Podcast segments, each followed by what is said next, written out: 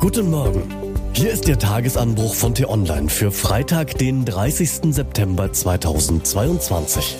Was heute wichtig ist. Mark Zuckerberg bastelt an der Zukunft des Internets. Doch es ist völlig unklar, ob wir diese Version der Zukunft überhaupt benutzen wollen. Geschrieben vom stellvertretenden T-Online-Chefredakteur Peter Schink. Unter Mikrofon bin heute ich, Til Schibitz. Hi. Das ist doch alles Bullshit. Entschuldigen Sie den Anglizismus, aber er ist an dieser Stelle einmal angebracht. Wer unsere Zukunft zu verstehen versucht, muss sich seit einiger Zeit erst einmal durch Berge von unverständlichen Begriffen wühlen.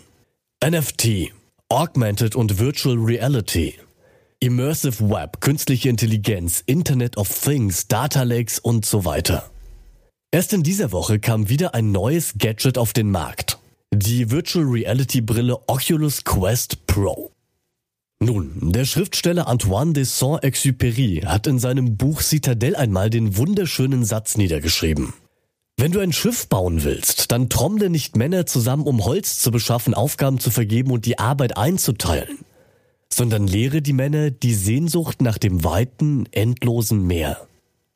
Wir sollten also weniger über neue Virtual Reality Brillen reden, sondern darüber sprechen, welches Meer wir damit bereisen wollen. Wofür wir sie in einer fernen oder nahen Zukunft brauchen oder darüber, ob wir sie überhaupt brauchen. Jemand, der sich bei diesem Thema bestens auskennt, ist Mark Zuckerberg, dessen Facebook, WhatsApp, Instagram-Konzern Meta hofft, mit virtuellen Realitäten auf der Oculus auf das nächste ganz große Ding zu setzen.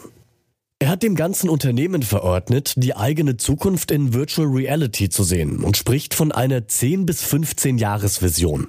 Er will, dass im Jahr 2030 mindestens eine Milliarde Menschen Teil seines neuen Meta-Universums sind und dass menschliche Interaktionen darin neu definiert werden.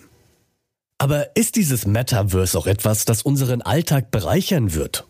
Also mal ganz praktisch gedacht, können wir uns zum Beispiel einen Kita-Elternabend darin vorstellen? Wohl eher nicht. Da reicht eine schnöde Videokonferenz aus, Rechner oder Handy rausholen, fertig. Denn Technik für den Alltag muss einfach zu bedienen sein, das weiß auch Zuckerberg.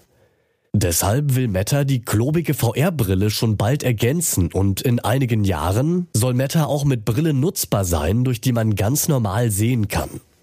Doch dem Metaverse fehlt für die Alltagstauglichkeit nicht nur ein einfacher Zugang. Es fehlt auch die eine Applikation, die jeder ständig benutzen will, etwas mit hohem Mehrwert. Das ist ein schöner Anlass, um uns zum Ende der Woche zu fragen, was also bereichert unser Leben wirklich?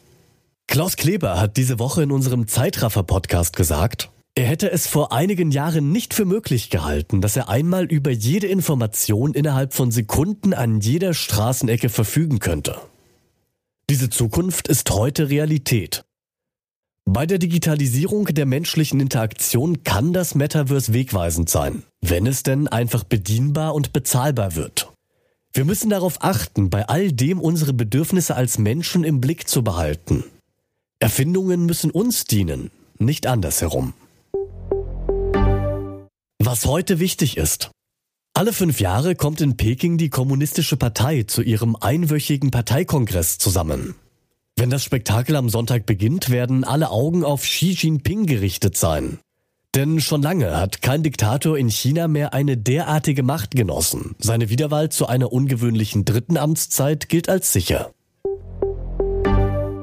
Und Redebedarf wird es bei den Grünen geben, wenn nun in Bonn zum ersten Mal seit drei Jahren Parteispitze und Delegierte zusammenkommen.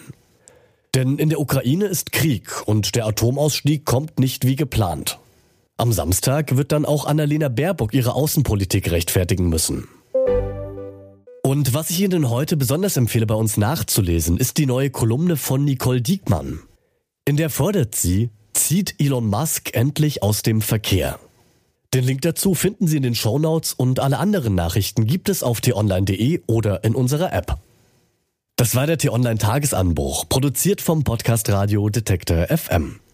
In unserer Wochenendausgabe schauen wir diesmal auf die aktuellen Ereignisse in der Ukraine, unter anderem auf die Ergebnisse der UN-Vollversammlung und diskutieren die Frage, ob die Reaktionen gegen Putin genug sind.